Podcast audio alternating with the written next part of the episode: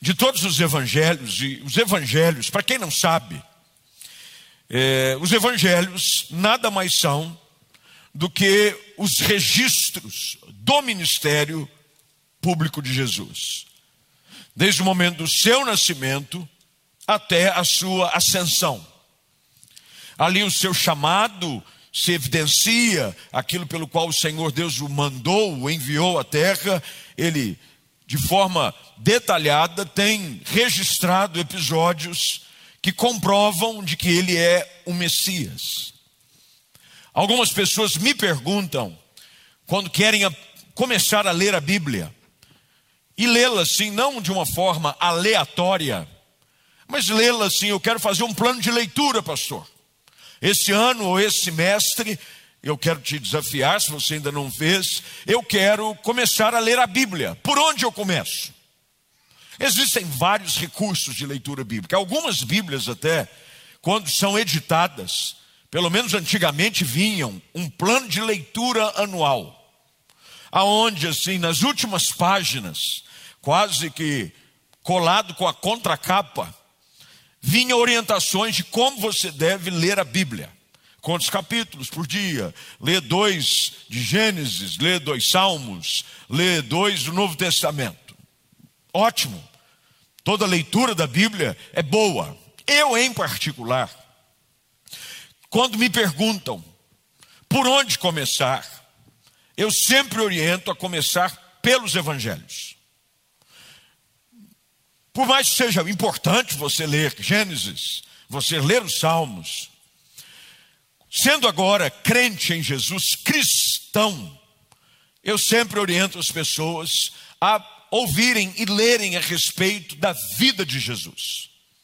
E a orientação que eu dou é essa: leia primeiro os evangelhos de forma sequencial. Mateus, Marcos, Lucas e João.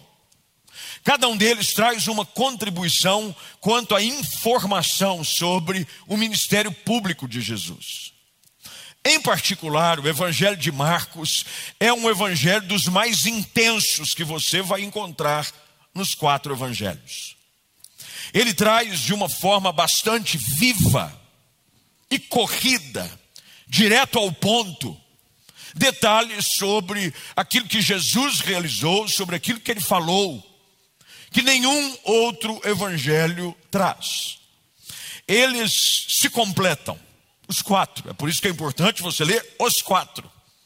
Cada um traz uma contribuição para com o outro sobre um assunto específico, sobre um episódio específico. Mas o Evangelho de Marcos é chamado do Evangelho do poder. É o Evangelho do poder, ele vai direto ao ponto. Quando você abre o Evangelho de Marcos, ele já vem apresentando João Batista, o que prepara o caminho. Ele pula genealogia. Ele não traz detalhes sobre de como a coisa começou, apenas diz que ela começou. É como se você fosse num cinema e antes de começar o filme, os trailers não existissem. Aquelas coisas que vêm e às vezes você marca, agora está começando a voltar aí no cinema, assim de uma forma bem, né? respeitosa, com pouca gente. Mas normalmente, como se marca um horário de sessão, o filme vai começar, por exemplo, duas da tarde. Já pode chegar às duas e vinte. Porque 20 minutos antes é trailer. E tem gente que diz: Eu quero chegar às duas porque eu não posso perder os trailers. Quer ver o que vai ser lançado? Bem, Marcos não tem nenhum trailer. Ele vai direto ao ponto. Ele fala de João Batista, aquele que é a voz que clama no deserto, porque logo no início do capítulo começa a dizer dessa maneira: de que este é o princípio das boas novas a respeito de Jesus Cristo, o Filho de Deus, e iniciou-se como o profeta Isaías escreveu, e traz um texto messiânico sobre o ministério de Jesus. E já agora, no verso de número 4, entra dizendo: Esse mensageiro era João Batista. E logo agora, no verso de número 9, apresenta o batismo de Jesus, a tentação de Jesus. E de uma forma quase que afoita, vamos direto ao ponto, vamos ao que interessa, mais ou menos assim. Você conversou, você, você já encontrou alguém, ou você é um desses, que quando vai conversar com alguém, não tem muita paciência para os detalhes da conversa. Normalmente os maridos são assim. E me ajuda aí os maridos presentes e os online. Às vezes a esposa vem dizendo: Não, deixa eu te contar como é que foi meu dia. Você diz: Ah, ah. E aí? Como é que foi? Porque normalmente o homem ele é mais prático. Se uma mulher pergunta para o marido como é que foi o seu dia, o que, é que ele vai responder? Bom, pronto. Bom é o resumo de como foram as 24 horas. Bom. Se foi ruim, ruim. Você pergunta para uma mulher como é que foi o dia dela, senta, estica as pernas, peça um café, de preferência um pedacinho de bolo, encosta a cabeça e se prepara, porque lá vem um novo episódio da série. E ela vai te contar os detalhes. Não, porque claro que eu saí de casa de manhã, eu não sei que tempo que eu passei, você não sabe quem eu vi. E no, o homem por dentro assim: daí? Foi bom ou foi ruim? Não, Deus, espera aí. É muita pressa, deixa eu te contar. Parece que você não quer me ouvir. E no fundo a gente está pensando: querer a gente não quer, mas faz parte do combinado. Marcos era assim: vamos direto ao ponto, vamos direto ao que interessa. Logo em seguida, ele já apresenta os primeiros discípulos de Jesus. E de uma forma assim, corrida, já no próprio capítulo. 20 versículos depois, agora no verso 21, aparece a primeira ação poderosa de Jesus no seu ministério expulsando espíritos imundos, um homem da sinagoga possuído por. É aquele filme de ação que o homem gosta de ver. O homem não gosta daqueles negócios. Onde é, como é que vai começar os tiros? As lutas. Quando é que vai começar a perseguição? Pega aqueles filmes que agora tem um novo aí dessa sequência que eu gosto, esse Velozes e Furiosos. A sequência já é o carro já sai um atrás do outro. Pega! Marcos já começa dizendo: o ministério de Jesus é intenso. Que bom é saber dessa intensidade de Jesus. E agora, depois de ele explicar com detalhes aquilo que acontece dos versos 21 ao verso de número 28, ele agora faz um resumão. Jesus cura muitas pessoas. Como é que foi hoje? Muita gente muita gente curada, muita gente sendo transformada, muita gente sendo liberta. E a mensagem dele começa a se espalhar por toda a Galileia. Mas há uma pausa na corrida da narrativa deste primeiro capítulo, com alguns detalhes a respeito de um episódio em especial. Esse episódio é a respeito de um homem, um leproso. Dentre todos estes que são aqui colocados num pacotão de cura, do verso 21 ao verso 39. Agora, o evangelista para para registrar com um pouco mais de detalhes a respeito deste episódio eu já pensei algumas vezes o porquê disso. Por que que essa situação, esse milagre, ele se destaca entre todos os outros? Será que neste pacote aonde o verso de número 29 diz que Jesus, depois que sai da sinagoga, ele cura a sogra de Pedro, e ao entardecer, verso de número 32, trouxeram a Jesus muitos enfermos, possuídos por demônios. E o texto diz que ele curou a todos. O que é que tinha nesse grupo Será que não tinha gente interessante, gente que precisava de milagre? Será que não havia nada assim que exigisse, ou pelo menos valesse uma atenção especial? Com certeza, toda pessoa preciosa para Deus.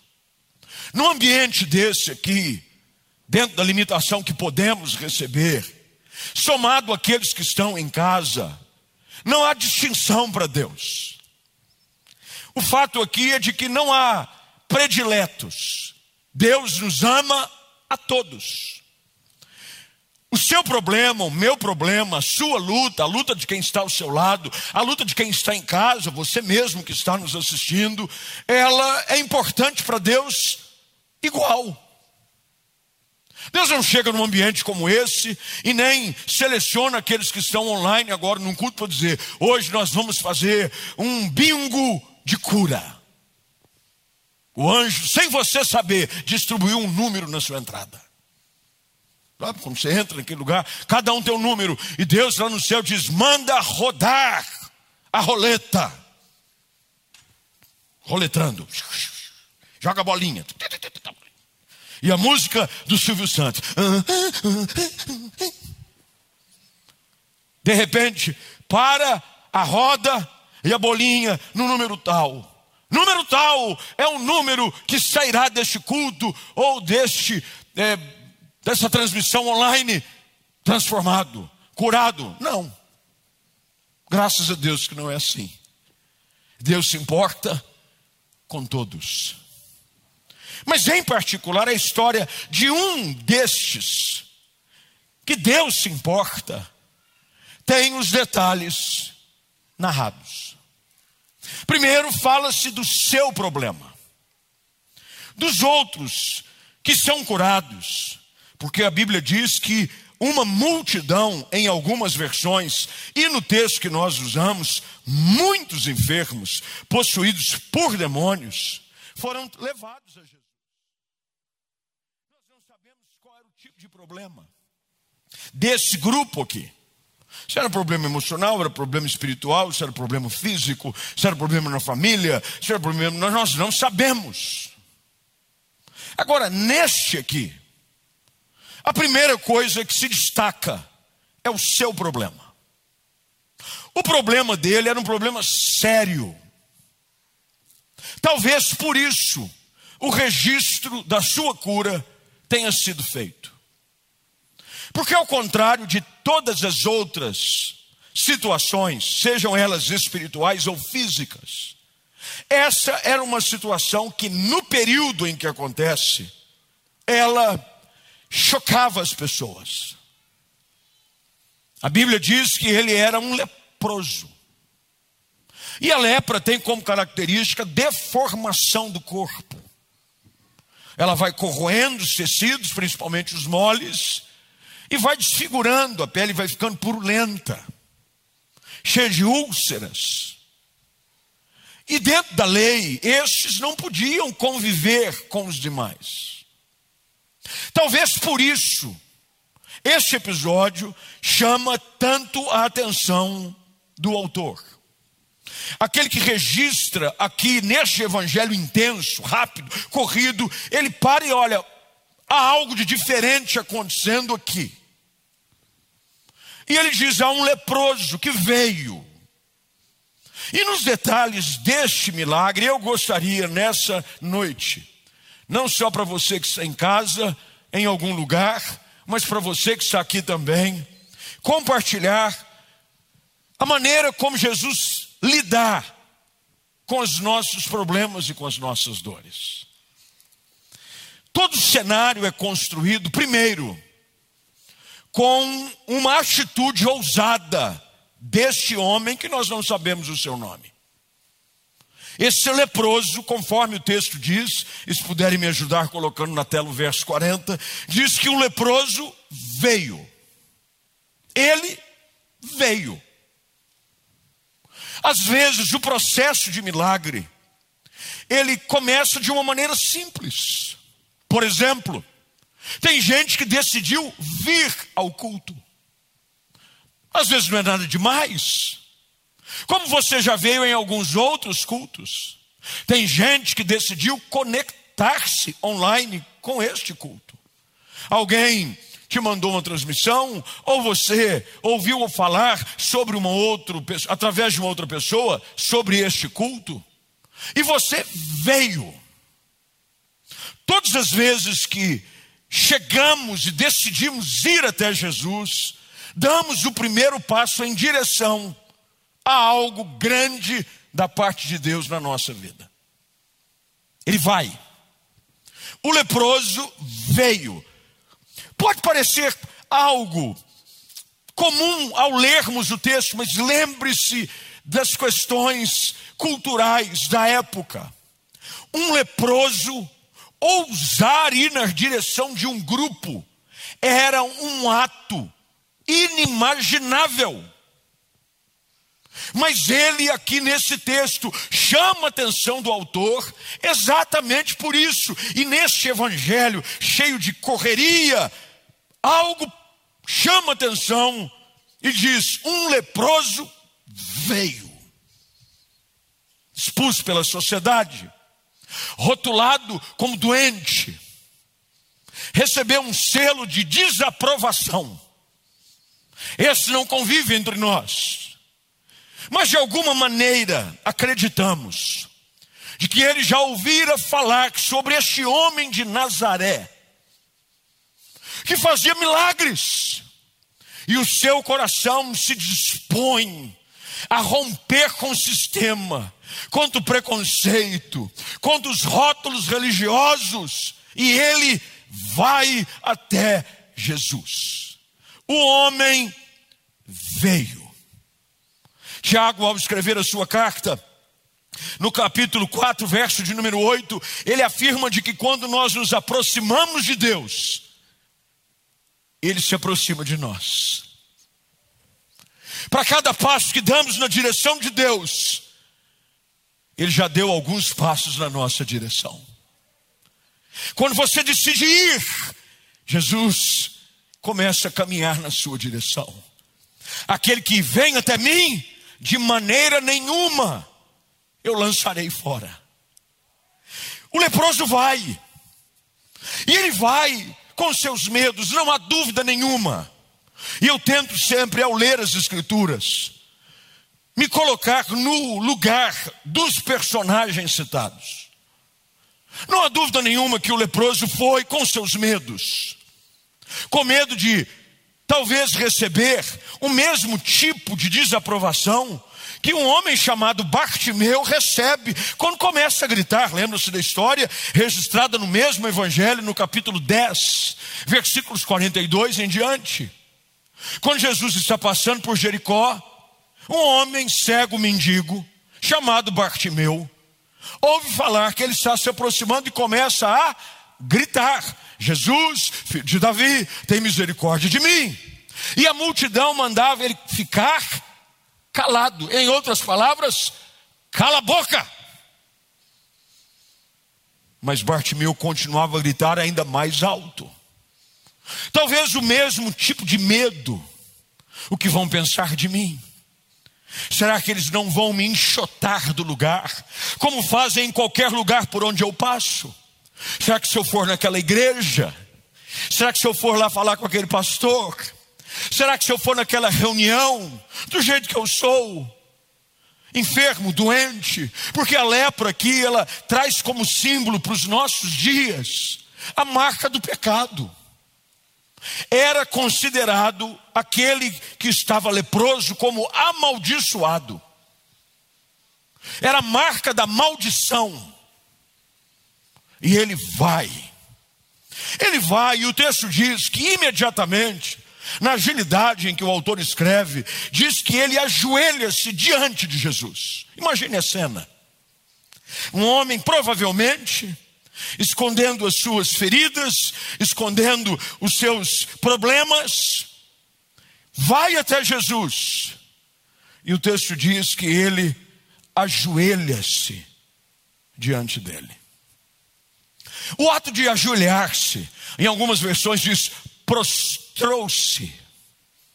Significam algumas coisas, dentre elas, primeiro, um ato de rendição. Para mim não dá. é como eu estou, prostrado. Às vezes nós chegamos até Jesus desse jeito, arrebentados, prostrados, sem saber como fazer, sem saber aonde ir. Nos prostramos, nos lançamos por terra, porque nós já não temos mais forças para caminhar. O texto diz que ele se prostra, ajoelha-se. O mesmo ato também pode simbolizar o reconhecimento da autoridade de Jesus. Um judeu, um bom judeu, não ajoelhava-se diante de qualquer outra pessoa que não fosse o próprio Deus. Lembre-se da história de três jovens hebreus que são conhecidos mais pelos seus nomes babilônicos do que pelos seus nomes de nascimento: Sadraque, Mesaque, Abdnego. Eles foram lançados, lançados na fornalha. Por quê? Porque eles se recusaram a ajoelhar-se, prostrar-se diante da estátua que o rei havia construído. Quando o leproso vem e ele se ajoelha, prostra-se diante de Jesus, ele reconhece que Jesus pode fazer por ele aquilo que ele não pode fazer por si mesmo. Todas as vezes que eu me aproximo de Jesus, eu preciso reconhecer de que eu não tenho forças, mas Ele pode me ajudar. Tem gente que talvez chegou aqui ou está em casa nos acompanhando, e você está rotulado da mesma forma que esse leproso. Para você não tem saída, porque a lepra era sentença de morte, e morte lenta e sofrida. O pecado continua sendo sentença de morte e morte sofrida. O salário do pecado é a morte. E você chega dizendo: não há saída para mim, eu estou rotulado como condenado. Para mim não tem saída. Isso aí ninguém salva. Talvez já tenham dito a seu respeito: para esse não tem jeito, nem Deus dá um jeito nele ou nela. Engano seu. Jesus pode todas as coisas. Esse homem prostra-se, ajoelha e no mesmo ato ele diz: Eu não consigo mais caminhar, não tenho esperança, mas ao me ajoelhar diante de ti, eu reconheço quem tu és, e ele o faz com suas palavras. O seu gesto corporal de se ajoelhar é agora intensificado por aquilo que sai pelos seus lábios. Olha o que ele diz: se o Senhor quiser, pode me curar e me deixar limpo. Que declaração linda de fé. Eu não posso. As pessoas dizem que não tem mais saída. Para todo mundo, eu sou um caso perdido. Ah, mas se o Senhor quiser, o Senhor pode. Já ouviram aquela expressão? Querer é poder. Nem sempre ela é verdade. Tem coisas que nós queremos e não podemos. Tem coisas que nós queremos intensamente e não podemos. Mas no caso de Jesus, esse ditado faz todo sentido. Para ele, querer é poder. Quando Jesus quer, não há nada que possa o impedir. O leproso disse: se o senhor quiser, eu posso ser curado, o senhor tem poder para isso. E agora? A reação de Jesus a uma atitude como essa é fascinante. Jesus sempre está disposto a responder com um gesto de graça, de misericórdia, de bondade, quando nós nos aproximamos, como este homem se aproximou. Ele vem, mesmo com todo mundo dizendo que não tem jeito, ele vai. Quem sabe não foi como você chegou. Você veio já ouvindo em alguns lugares, vai na igreja para quê? Seu caso não tem saída, não, rapaz.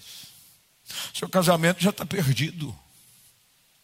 A sua empresa já foi para o buraco. Essa enfermidade, os médicos já disseram que não tem cura. Esse seu problema, ixi, o pecado que você cometeu não tem perdão. E já querem te condenar, e você se sente como esse leproso. Mas você veio, e que bom que você veio. Sempre é bom ir até Jesus. Não há um caso sequer registrado nas Escrituras daqueles que foram até Ele e que voltaram do mesmo jeito. Ele se prostra, ele clama, e agora? A reação de Jesus começa a ser narrada. Eu volto a dizer: tudo isso que eu falei, o evangelista registra num versículo. Chegou um homem leproso, prostrou-se e começou a clamar, implorando: Se quiseres, pode me curar, e eu ficarei limpo. Um versículo. Na intensidade, ele registra agora a reação de Jesus no verso 41. Olha que lindo o texto. Cheio de compaixão. Como é que Jesus reage às nossas dores? Ao contrário das pessoas, Jesus não reage nos julgando. Já perceberam? Que as pessoas são rápidas para criticar e julgar. Quando erramos e falhamos, cometemos o mesmo ato que é registrado no Evangelho de João, aonde uma mulher é pega em flagrante adultério, e aqueles que eram os julgadores e críticos de plantão já estavam cada um com uma pedra na mão. Tropeça para você ver. O povo é rápido para te julgar. Escorrega para você ver. Pedra vem de onde você jamais imaginou e até daqueles que você jamais pensou que te atacariam. Infelizmente, o povo é impiedoso. Mais ou menos é como aquela situação, como alguns dizem, na época da bola, do futebol. Eu nem posso falar de futebol hoje, em respeito aos São Paulinos. Deus abençoe vocês.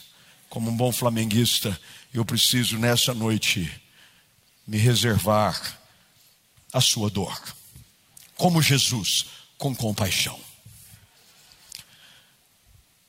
Naquela época da bola, que jogava Romário e Bebeto, usa-se até uma expressão, tem um pastor que a gente sempre se encontra, ele diz assim: Ih, rapaz, a bola quicou na frente. Romário levantou para Bebeto e ó, Bebeto veio com voleio. Lembra daquela época? Bebeto era o rei dos gols de voleio. A bola podia estar rasteira, ele queria dar voleio. Quando a gente chega diante de uma situação, expõe as nossas lepras. As pessoas veem os nossos defeitos, veem os nossos pecados, veem os nossos erros, veem as nossas falhas. A atitude, normalmente, do povo é a mesma quando Pilatos apresenta a causa de Jesus. O que o povo diz? Crucifica-o. Mas que bom é saber que Jesus não reage como muitos têm o costume de reagir. A atitude esperada na aproximação de um leproso em qualquer ambiente era de se afastar.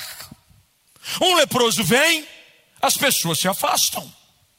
Um leproso vem, as pessoas correm. Um leproso vem, as pessoas dizem: sai daqui, imundo. Como é que Jesus reage? Verso 41. Cheio de compaixão, Jesus estende a mão. Que coisa linda saber que, ao contrário de muitos, ao invés de recuar, Jesus caminha na nossa direção, cheio de compaixão. Apenas Marcos registra essa reação emocional de Jesus. Aliás, ela é repetida, porque ela começa a ser evidenciada. É por isso que o mesmo servo Bartimeu, que eu já citei alguns minutos atrás, no seu clamor público, algumas versões dizem que ele clama: tem compaixão de mim. Jesus era um homem compassivo. Jesus olhava para a dor dos outros com um olhar de misericórdia. Jesus continua olhando para a nossa dor, para os nossos erros, cheio de compaixão. Compaixão é, é se identificar com o nosso sofrimento. Cheio de compaixão. O texto diz que Jesus estende a mão. Ele vai, a mão de todo mundo está assim. Jesus estende a mão. Que lição maravilhosa que Jesus dá aos discípulos e os espectadores de plantão. Quando todos recuam e tentam fugir, porque normalmente quando falhamos, erramos, somos abandonados, sim ou não, gente? Viram as costas. Os supostos amigos nos deixam. Jesus estende a mão. Talvez por isso o evangelista faz questão de registrar esse episódio de cura, no meio deste capítulo tão intenso. Ele fecha dizendo: Jesus faz o impensável, era impensável, inadmissível, inaceitável. Alguém estender a mão na direção de um leproso. Mas Jesus sempre foi especialista em quebrar os protocolos da religião.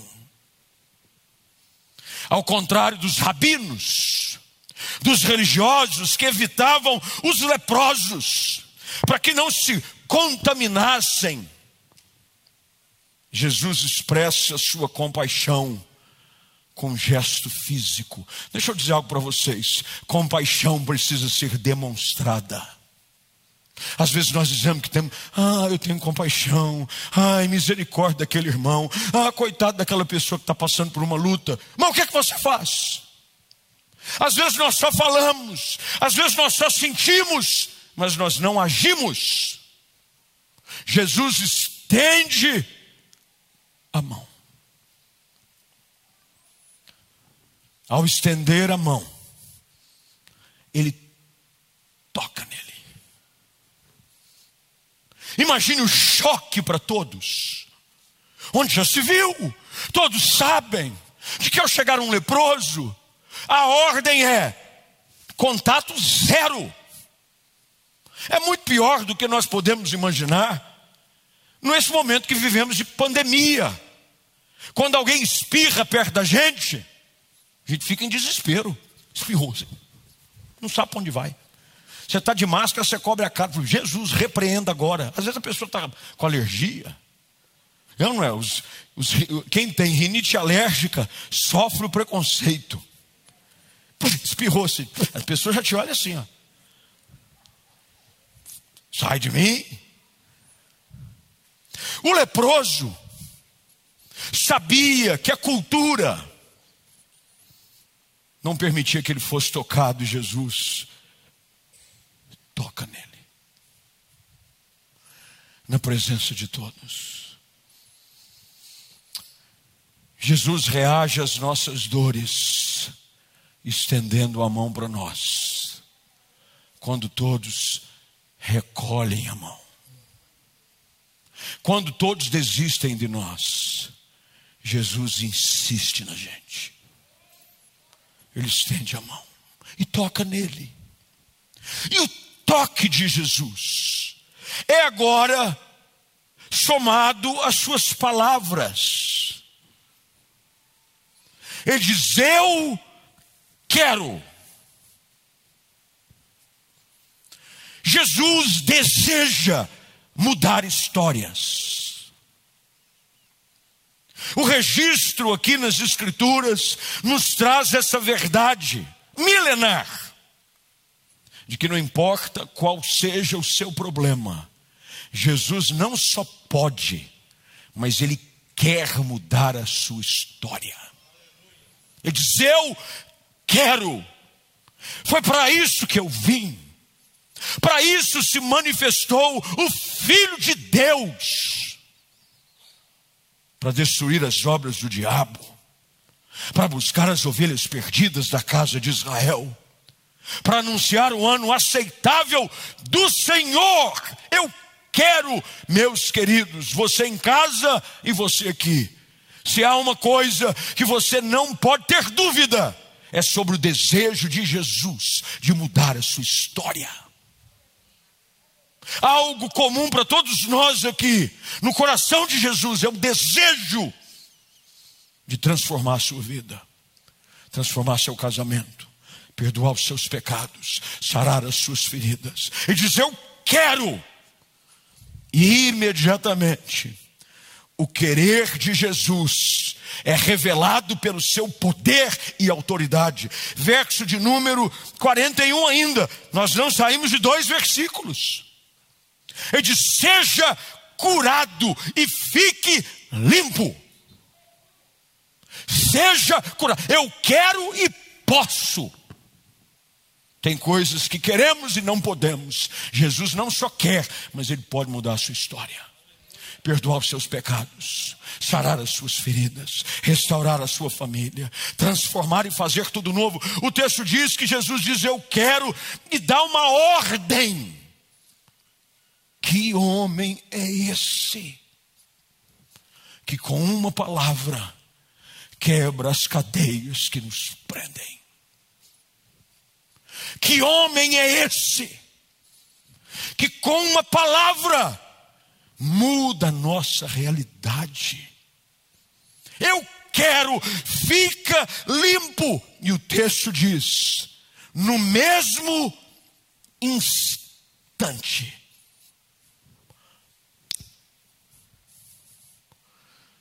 num abrir e fechar de olhos, na hora que o toque vem, aliado à autoridade da Sua palavra, algo aconteceu.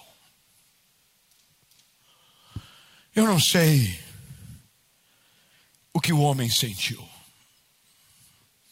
mas o texto diz, com a rapidez da narrativa de Marcos, que a lepra desapareceu. Você podia grifar isso na sua Bíblia? A lepra desapareceu. Tem algumas coisas na sua vida que você gostaria simplesmente que desaparecessem.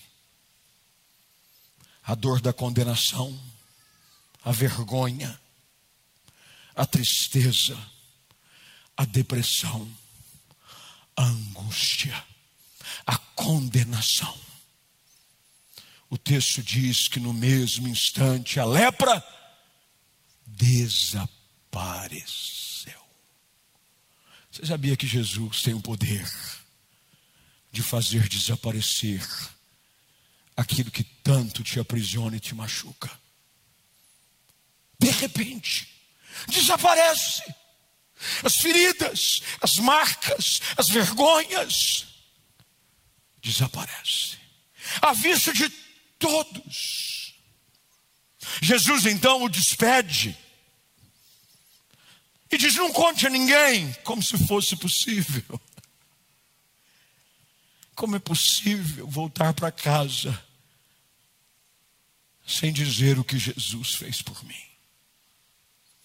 Jesus dá uma ordem a ele, dizendo: Olha, vá agora ao sacerdote Não conte a ninguém, mas vá ao sacerdote, verso de número 44, eu já estou terminando, para que ele o examine. E aqui é um detalhe: tudo que Jesus faz deve ser comprovado por outros. Esse negócio que Jesus fez, mas ninguém pode ver.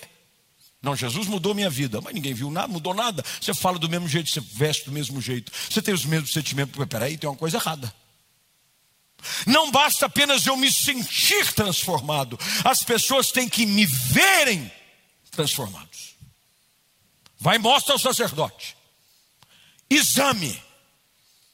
Era o sacerdote quem dava a ele agora a carta de afirmação de que ele estava limpo. Ele vai. O texto diz: apresente seu sacerdote para que ele o examine e leve a oferta que a lei de Moisés exige pela sua purificação.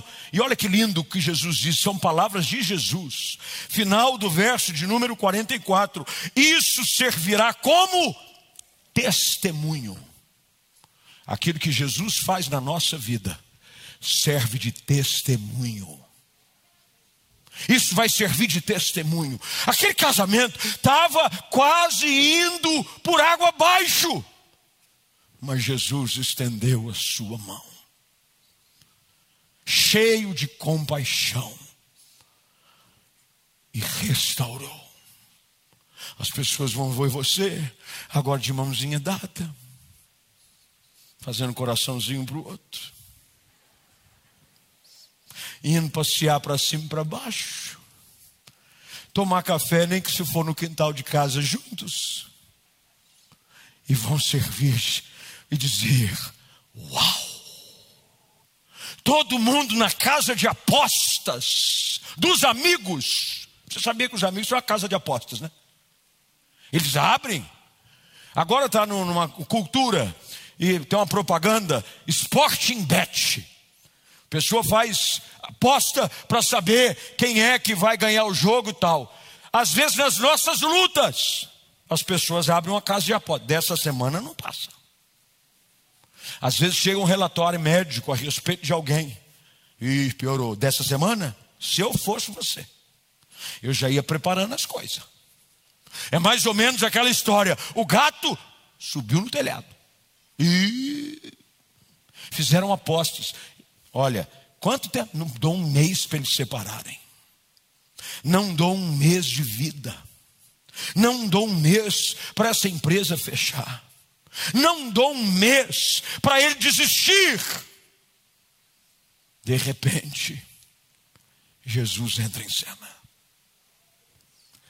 E aqueles que achavam que não havia mais saída, vão ver você como um testemunho vivo da graça de Jesus. Olha o que ele fez na minha vida. Olha o que ele fez na minha casa. Olha o que ele fez. Ele perdoou os meus pecados. Eu me sentia sujo, imundo, condenado, e você o era. Mas Jesus estendeu a mão, tocou em você e te purificou Jesus quer nos purificar hoje. Jesus quer estender a mão, cheio de compaixão, e fazer desaparecer na sua vida coisas que só Ele tem o poder de fazer. Eu quero orar com você. Vou pedir gentilmente que você que está presente coloque-se de pé. Você que está em casa, não desconecte. Pelo contrário, fique conosco. Nós queremos orar. Vou pedir para que o Diego, o pessoal da música, chegue, por gentileza. Enquanto você curva a, suas, a sua cabeça, feche os seus olhos.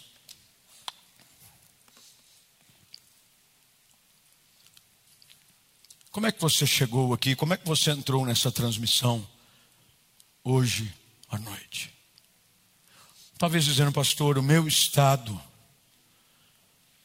é como desse leproso deplorável.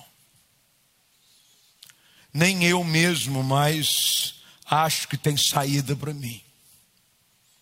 O pecado encontrou espaço tão grande na sua vida que trouxe uma destruição avassaladora. você andou para longe de Deus, ou sequer você nunca esteve perto de Deus. E o pecado começou como uma lepra a consumi-lo. Só que ao contrário da lepra física, a lepra espiritual nos consome de dentro para fora. Mas hoje, nesse ambiente do culto online e desse ambiente do culto presencial, você tem a oportunidade de, como este homem, ir até Jesus. Do jeito que você está. Do jeito que você está. Com seus medos, com suas frustrações, com seus pecados, vem até Ele. O leproso vem até Jesus e ele se prostra. Ao prostrar-se, ele abre o seu coração, dizendo: Senhor, se tu quiseres, o Senhor pode. Foi uma surpresa para aqueles que estavam ali. Não é uma surpresa para nós saber qual é o desejo do Senhor. O profeta diz que o desejo do Senhor é de que ninguém se perca, antes que todos sejam salvos. Mas eu preciso ir até Jesus. Nós não podemos chamar aqueles que estão presentes ao altar, quanto menos você que está online. Mas você pode, aí onde você está, aqui ou em casa, ir até a presença de Jesus. E como este leproso prostrar-se diante dele. E dizer: Jesus, muda a minha história, estenda a tua mão na minha direção, perdoa os meus pecados, transforma o meu casamento, muda a minha história. Se o Senhor quiser, o Senhor pode. E surpreenda-se com o toque poderoso das mãos daquele que tem o poder de transformar a sua vida. Se esse é o seu desejo, aí onde você está, eu queria convidá-lo a fazer isso. Dobrar os seus joelhos. Se esse é o seu desejo, se você precisa de um toque para que Jesus faça algo desaparecer, pastor, aquele pecado ele vive me perseguindo, pastor. Eu não consigo me desvencilhar dele. Ele me faz sentir imundo, ele me faz sentir sujo, ele me faz sentir como esse leproso. Prostre-se diante de Jesus, em casa. Faça aí da sua sala, do seu quarto, do ambiente onde você está. Jesus está aí também. Dobre seus joelhos e diga: se o Senhor quiser, o Senhor pode e sinta-se envolvido pela compaixão de Jesus. Um Deus compassivo, que estende as mãos na tua direção e te toca, o toque de Jesus, que muda corações, juntamente com a autoridade da sua voz, fica limpo. O pecado é perdoado, a dor é retirada, a enfermidade é curada, o casamento é transformado, a família, pelo toque e pela autoridade da voz daquele que pode todas as coisas. Eu quero orar com você. Pai, nessa noite nós olhamos para a história deste homem. Talvez o seu nome não tenha sido descrito, para que, como assim o foi, nós pudéssemos de uma maneira mais fácil nos identificar com Ele. No lugar do leproso, nós facilmente poderíamos colocar o nosso nome, porque todos nós somos pecadores e carecemos da tua graça. E nós chegamos hoje. Nós aqui viemos. Nós aqui estamos. E te rogamos, se tu quiseres, O Senhor pode. Faça algo. Pedimos a Deus que da mesma forte com que Jesus, da mesma forma como Jesus estendeu as mãos na direção daquele homem, assim seja sobre nós. E que desapareça a acusação do diabo por causa do pecado que é perdoado. Que a doença desapareça, que a vergonha, que a dor, que a depressão, que a angústia, o que quer que seja aquilo que aflige o coração dessas pessoas desapareça no mesmo instante. E que a nossa história, assim como o Senhor Jesus disse a respeito daquele homem, sirva agora de testemunho do que o Senhor tem poder para fazer. Nós assim oramos, crendo de que o Senhor está fazendo algo novo na nossa vida, na nossa casa, em nome de Jesus Cristo. E se você assim crê, fica de pé, dá glória a Deus, e pela fé, faça como o leproso, comece a celebrar aquilo que Jesus já fez na sua vida nessa noite. Em casa do mesmo jeito, com uma das suas mãos levantadas, comece a agradecer ao Senhor. Obrigado porque o meu pecado foi perdoado. Obrigado porque o Senhor estendeu a mão na minha direção. Obrigado porque eu sei que o Senhor está fazendo grandes coisas na minha vida. Você pode fazer isso nessa noite. Você pode levantar as suas mãos e pela fé começar a agradecer ao Senhor pelo toque da graça, o toque da misericórdia, o toque do perdão, o toque da restauração, o toque do Deus que muda realidades. No mesmo instante, no mesmo instante, algo aconteceu. Coisas estão acontecendo instantaneamente na sua vida nessa noite. Talvez você ainda não consiga ver, talvez você ainda não tenha visto, mas com certeza, pela fé, creia algo está acontecendo na sua vida, na sua casa, no seu trabalho, no seu coração. Os seus pecados, se você os confessou, foram perdoados. Agora já nenhuma acusação há contra você. Que coisa linda! É saber de que sairemos daqui tocados e transformados pelo Senhor.